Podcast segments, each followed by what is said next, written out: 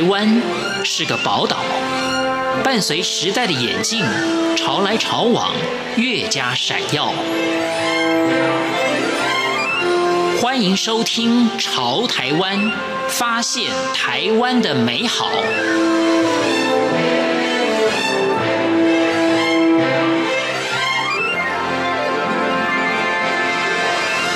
欢迎收听《潮台湾》，我是徐凡。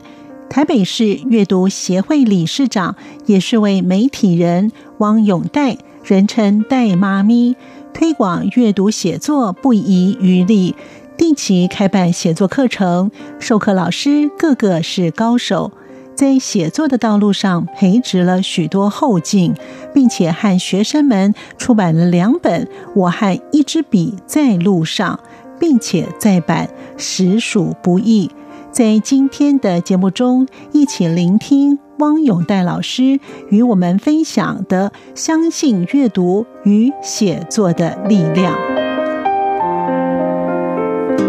各位听众朋友，大家好，我是汪永黛，绝对不敢称他们是我学生，我是说他们都是我的姐妹，都是我的兄弟，因为有有很多啊，哈，都是呃年纪比我。在长的，而且是各行各业的精英，也有一些呢。他们的这个年纪虽然长呢，可是他们的学历，因为呃时代的背景和他们以前家庭环境的关系啊，哈，但是他们的生活的丰富的经历哈，是让人非常非常敬佩的。他们喜欢阅读，他们也想要呃写作。我呢，因为是文字工作者嘛，啊，一直在报社工作，有这个心来推。广阅读和写作，所以我就会找了很多的作家朋友啊，他们都很愿意来协助大家全民写作的，应该是说生命的运动。如果你喜欢阅读，你也喜欢写作的话，你来试试看，你会发现，只要来听这些作家老师们的课程，你来听的话，你会发现。真的，你的人生就翻转了，是不一样的了。为什么我敢这样子说呢？因为我们台北市阅读写作协会从二零零四年就开始在做推广和写作一种公益的呃活动。这么多年下来，我们真是看到加入这样子协会，而且很愿意来在这个协会里面当义工，来让更多的人能够在阅读和写作方面呢得到力量，得到快乐，得到信心，那他们的人生真的是都不一样了。他们写的文章都是被各报章杂志选用刊登出来的。那我们把它集结，集结成这本，就是刚才我们介绍的《我和一支笔在路上》啊，第一集和第二集，这是远景出版社出版的。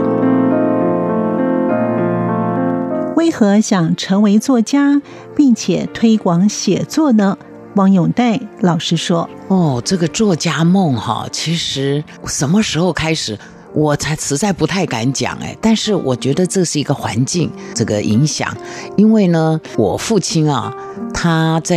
呃民国三十六年，就是一九四七年，他在杭州念完这个师范，他的。”老师到台湾来办报纸，我的父亲呢，他就到台湾来试试看，他就做记者，笔很好，也很喜欢采访这些工作。所以我说，哎，这个环境是因为我父亲自己本身就是一个文青，喜欢文字，喜欢读书，所以后来我就被我父亲影响啊，我自己就很喜欢文字。大学毕业以后就进入《中国时报》，那在报社工作，看到太多优秀的同事，跟他们学习啊。好，然后看到很多的作家，哇，那我本来就是喜欢动笔的嘛，多写作啊，就是很自然的走上这条路。走上这条路，我又是在报社从主编开始被训练起的，对，要带我这个编报的。的师傅，我们都叫师傅来讲，哦，这样子很好，一块璞玉，从零开始，啊，就是这样子教导我。那我的师傅也是会写小说的啊，也会写散文的，所以我就在这样子的一个环境下，对于文字这样子的工作是很喜欢的，而且我觉得应该是要推广的。我自己也有很多的一些采访的经验，是跟妇女团体啊、教育团体有连结的，我就发现说，他们也很需要主编经验的人，呃，有写作经验的人。可以来协助他们，尤其是妇女朋友，因为我们说写作是一种疗愈，那不但疗愈，你还可以团体里面发挥你的热情和你的能力，是来用写作来做一些推广的，可以写文宣的，你也可以写你自己呃内心世界的小品文啊等等的。所以我就在一些社团，在一些妇女团体，我来协助他们办一些课程，就这样子的因缘，我就跟这些姐姐妹妹，然后也有男性的的朋友喜欢写作的，我们就结这样子的一个缘。所以在二零零四年的时候，我还在中国时报任职，我就专心的协助台北市妇女新知协会来创办生活写作班，那跟着很多的一些文友就开始结缘了。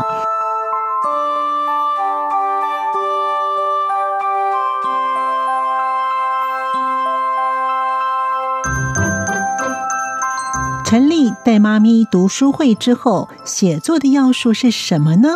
汪永代老师说，然后接着我们就组成了带妈咪读书会，因为我觉得你要写作写得好的话，阅读绝对是最重要的。那你也可以不要写作，但是你的阅读不能没有，也不能断，因为呢，我们不只是阅读书，也要阅读人。阅读电影，阅读生活，生活中的每一项你接触到的，你都是可以阅读，从中去学习的。然后接着，当然就是呃，我们安排这个呃生活写作课程啊，哈，我请的这些老师啊，比如说张晓峰老师、季季老师、温小平老师、刘克湘老师、陆含秀老师、林黛曼老师、方子，然后还有年轻一点的导演李志强，他也本来也就是做。作家嘛，哈，那接着这些老师就鼓励我们成立了阅读写作协会。那我们不断的每一年都办生活写作课程，包括向阳老师啊，还有平路老师啊等等的，蔡淑芬老师。艾雅老师、哦，宇文正老师，通通都来了，来教大家从诗或散文，或者是小说，或者是电影、写剧本等等的这种各个面向，让我们大家从生活里面，还有这个阅读、写作方方面面都能够学习。我们今年已经办到第十六年了。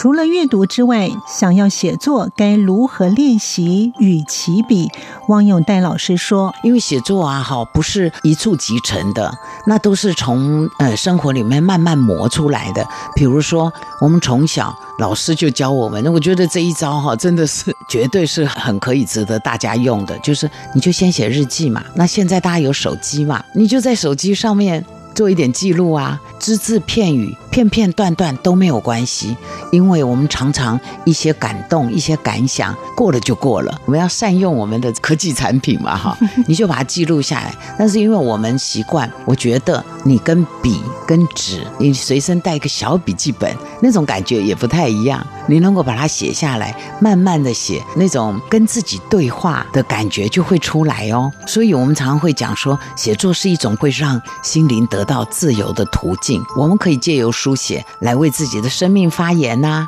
你也可以记录个人的的思绪的轨迹啊，你就会发现，哎，这个内心世界真的是无边无尽哎。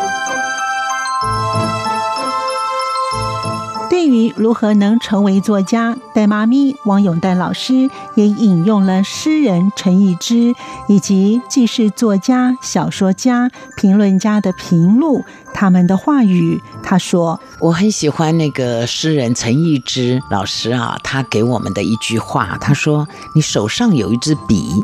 自己的天空要多宽就有多宽，自己的房间要多大。’”就有多大，没有所谓的好和坏。写作这件事情不必去教，因为我们常说真心写真情。我们如果要教的话，不过就是把怎么样组织。那因为我是编辑嘛，怎么样编，怎么样辑。那写作呢，文字啊，好，就像织锦嘛，就是呃编织一样。那经纬线，我们怎么样把它串起来？有的时候时空的交错啊，那空间的转换，那这些都是一些技巧，那都不急，慢慢来。如果你心里面有一颗种子，我也想写一写。但是哦，那个作家我好像达不到那样标准，我也从来不敢想我是做作家耶。我只是对我很单纯的想，我就是喜欢写。那可是我也很希望哪一天我的文章是可以被发表的哦，那就是慢慢磨嘛。那就有这么多的一些作家老师在带我们，他们有那么有心。那我们光光看他们的这些文章，他们的书，那我觉得就会让我们心灵是身心是安顿的。我们可不可以变成一个作者呢？当然可可以。所以我也非常喜欢平路老师，那个小说家、散文家、评论家，这才太厉害了，绝对是我的偶像。我们平路老师呢，他也给我们一句话，鼓励我们阅读写作协协会的这些会员啊，还有还没有加入，但是你可能还蛮想要亲近文字的人，他告诉我们说，写作路上既是作者，也是读者。文字中藏着无穷的乐趣，人生的况味既是修行，也是转念，就这样安度了几世几劫。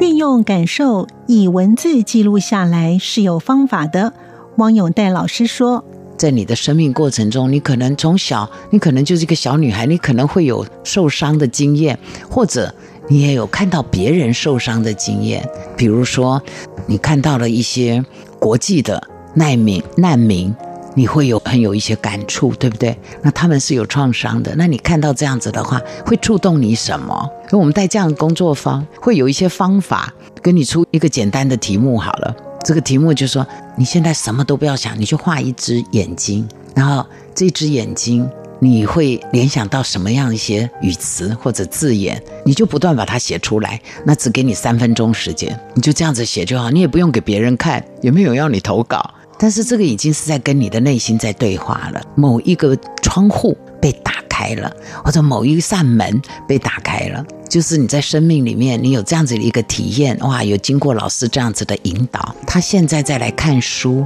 或者看别人的文章，他会有不同的感动，他也会引起我也想写。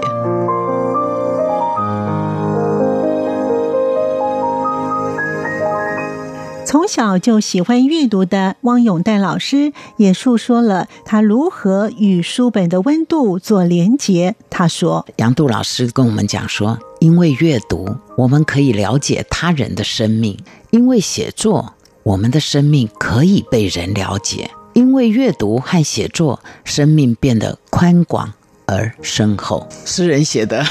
就是非常有深度，但是每一个字都那么的简单。因为我们要阅读，所以我们可以从别人的作品里面去了解他人的生命啊。我超级喜欢看书，从小喜欢看书就是这样。因为我觉得这位作者呕心沥血的写了这样子的文章，而且还要出版，我非常珍惜每一页我在翻阅的时候的那种温度。从那个纸张，从他的文字里面传达出来的，我可以跟这个作者，或者他已经作古了，可以做神交，可以共鸣。他可能讲到哪一段的文字，哇，我会看了会流泪。这不是我的经验，可是不一定，他就是触动到我内心里面，累劫累世，不知道是哪一块带来的一种感觉。